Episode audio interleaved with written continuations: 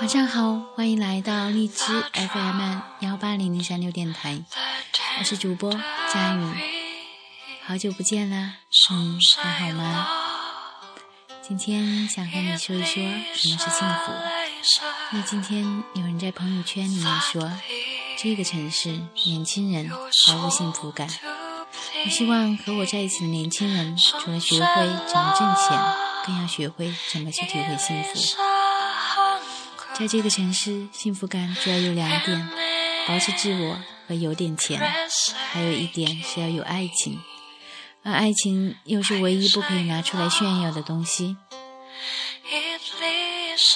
亲爱的朋友，此刻现在正在魔都奋斗的你，你幸福吗？